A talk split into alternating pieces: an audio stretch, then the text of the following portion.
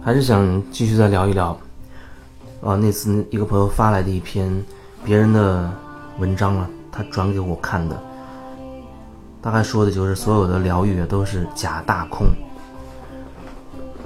好像就是在批判所有那种疗愈是假的，那是空谈，因为一切都是原本是幻象，那疗愈当然也是幻象，是没错，当然它是幻象。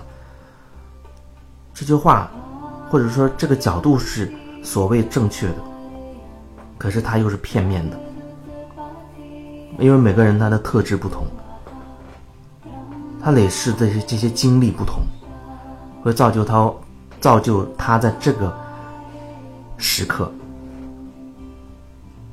他需要某一种途径，或者说他需要继续体验一些东西，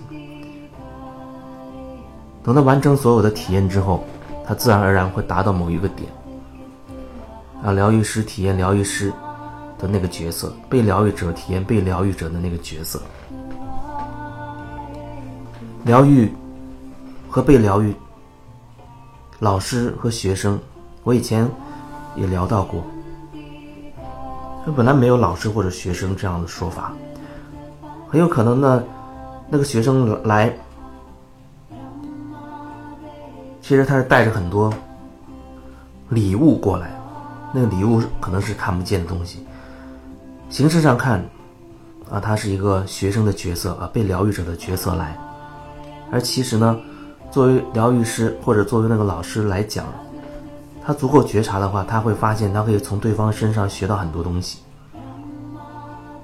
这也可以说，每个到你生命当中来的人，其实都会带给你一份礼物，你都。觉察，通过你跟对方的互动过程当中，不断的去感受自己，去看自己。每个人来到你面前，你都可以借此更清晰的整合自己，做回自己，理清你自己。这是说你会时刻有一份觉察，你会时刻啊意识到我要向内看。那么我刚才说的就是这个意思，但是呢，你不要误解，误解为好像自己高高在上，老师会觉得高高在上，哎，那个学生他也会觉得自己高高在上，因为他会觉得，哎，我是带给你礼物来的，你要向我学呀。所以我说，每一个人他要看自己，你要看清楚自己，至少对于我来说。那个过程当中，个案的过程当中，疗愈的过程当中，我作为疗愈师身份，这个过程当中，对我内心深处来讲，我还是在继续自我疗愈。当然，那个过程一定会协助到对方了，一定会对对方有所帮助。仅仅是他对我的一份信任，那个疗愈就已经在产生了。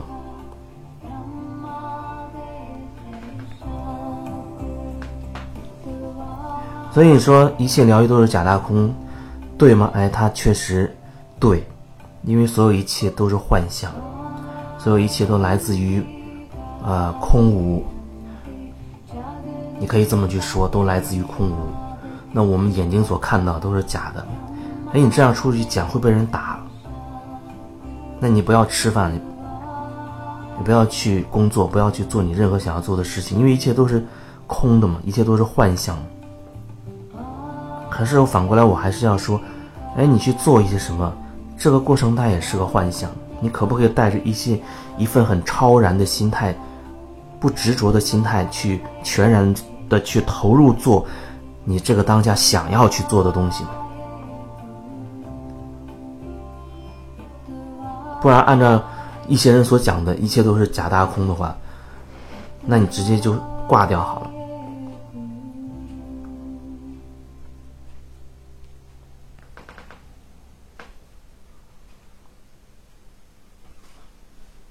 当然，我相信，那表达这个观点的人，他还有很多其他的角度。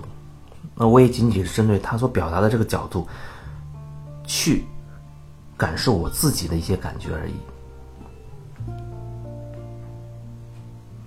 因为任何一个观点，你表达出来，你都一定可以在现实层面找到大量的支持他的证据。反过来，如果你有一天你推翻自己的观点，你依然可以找到大量的证据去支持自己新的观点。这世界不缺少观点，所以我们去看待世界的时候是选择性的，你会看你想要看的东西。而很有可能你自己并不知道，如果你没有觉察，你就不知道你所看的都是你想要看的东西。所以，你到底想看什么，这就比较重要了。如果说你能挖掘到自己到底想看什么，也就是有时候我会问你说，你到底想要什么呢？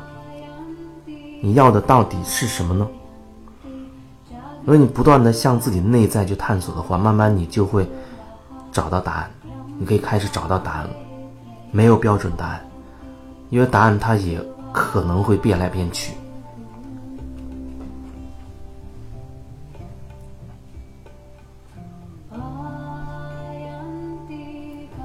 不管你表达什么观点，也不管我表达什么观点，都不需要去执着啊，一定认为好像他的是对的，或者我的是对的。或者他的是错的，我的是错的。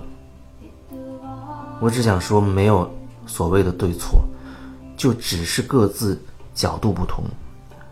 今天我站在这个角度，我去这样表达；明天我讲，可能讲同样的事情，我换一个角度，你会听到完全不一样的内容。那你可能会觉得我疯了。可是对我来说，我站在哪个角度，我就在接受那个角度。站在我我今天站在这个角度，我同时可能也可以感受到一些其他的角度。你能感受到更多的角度，你就可以接受更多的可能性。那就意味着你的意识在不断的拓展，那就意味着你在慢慢的超越自己。超越自己就是说你在慢慢的瓦解那些自我限制的信念。所以我已经讲很多那些名词啊，它都是相互关联的。什么限制性信念模式、习性了，还有做回自己啊，真实啊，啊，怎么真实面对自己？它都是相互关联，还有包括觉察之类的等等。可能你听另外一个人讲，他会用其他的词语代替，或者他跟我讲一样的词语，可是他赋予了他不同的意义，这是很有可能，因为一个词。不同的人去表达，他一定会传递出专属于他自己的意思。而同样，我讲一个词，不同的人去听，他也会按照各自的理解去解读我这个词的意思。有时候，所以我会说，沟通都是自我沟通，都是自言自语。所以我说这些话，基本上也在说给自己听。都是在自言自语。当你心中没有执着的时候，什么都不执着了。这不是说，哎，我记得有时候我这样讲，有人就会很很生气，说这是太厌世了，一点也不不思进取，不积极，好像就是已经玩世不恭或者看破红尘之类的。我说不执着，并不是这个意思。不执着的意思是说，我全力以赴去做我现在想要做的事情，可是我不会说特别纠结于到底要什么样的结果。我可能会设定一个方向，可能会哎感受到某一种可能性的结果，但是我不会执着于这个东西，因为过程当中可能会发生很多其他的状况，而对于我来说，我全力以赴的。用我百分之百的能量，我的专注度去做好眼下能做的事情，这本身就会带我到达最自然的、最所谓最好的那个结果了。所以我没有必要分神去揣测，哎，这样好不好？那样会不会更好？那样会不会达到什么什么样的结果？我们当然可以去制定一些计划了。但是，也要可以接受计划随时会变，计划随时会变。一切都是有可能的。今天可能主要想表达的就是不执着吧。有一句话就叫做“因无所住而生其心”，大概这句话比较能传达出我的意思。不要执着于任何任何东西，任何的任何，你就是很自然的这种状态。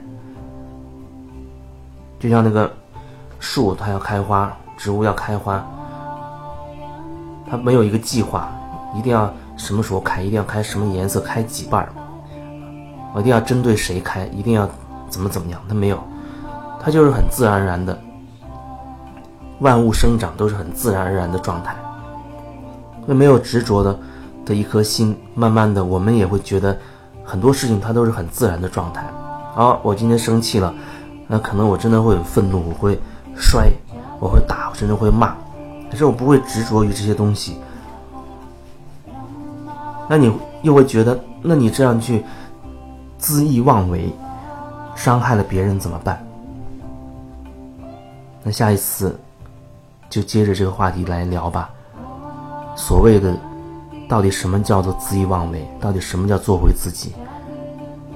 到底什么叫做对别人造成伤害？这里面背后到底是什么？